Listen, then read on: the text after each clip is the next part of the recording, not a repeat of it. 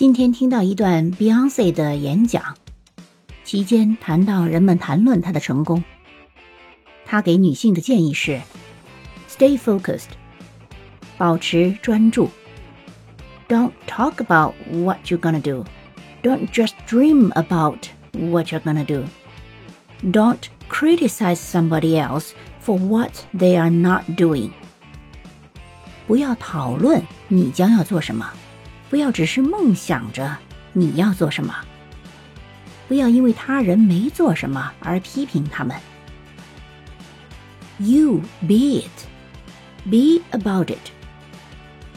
去做你想做的，成为那个人。Be about that action，开始行动，and go for it，去做吧。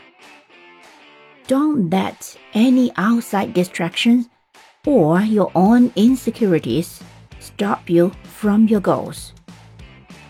不要让任何外界的干扰或者你自己的不安全感阻止你实现你的目标。On your intention and go do it。